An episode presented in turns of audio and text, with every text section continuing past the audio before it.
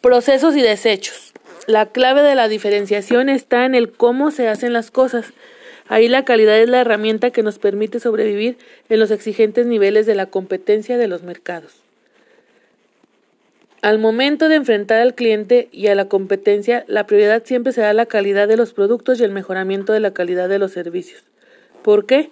Una razón suficiente es porque cuando un cliente no queda satisfecho con el producto o el servicio que recibe, se sabe muy rápidamente.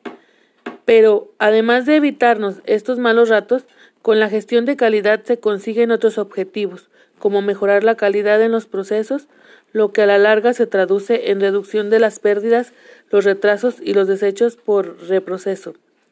En definitiva, en un aumento significativo de la productividad de la empresa. Basta con analizar a quienes hacen hace un par de décadas impulsaron la gestión de calidad. Uno de ellos es Edward Deming, doctor en física de la Universidad de Yale y precursor en la década de los 50 del control estadístico de los procesos y los conceptos de calidad.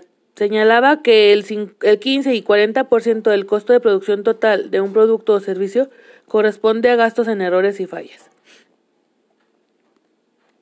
Por otro lado, Joseph Mosen Yuran profeta de la calidad y la gestión de la calidad, señalaba algo parecido. De acuerdo a sus estudios, el 40% de los recursos de las empresas se gastan en solucionar problemas y errores.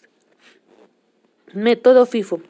El método FIFO es un método de valoración de inventarios que valoran las existencias vendidas al precio de las unidades más antiguas. El FIFO se trata de un método contable muy útil a la hora de calcular el valor de un inventario. Este inventario, por su naturaleza, puede ser de productos de la empresa, las materias primas con las que se trabaja o también componentes necesarios para su producción habitual. Las siglas que dan lugar a su nombre preceden de la expresión inglesa first in, first out, es decir, lo primero entra, primero sale. El criterio FIFO es muy recurrente a la hora de valorar inventarios compuestos por productos caducos o perecederos.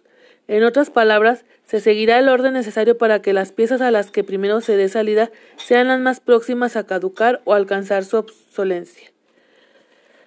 La diferencia básica respecto al IFO es que se da salida a las unidades que entraron en almacén en primer lugar, es decir, el orden cambia.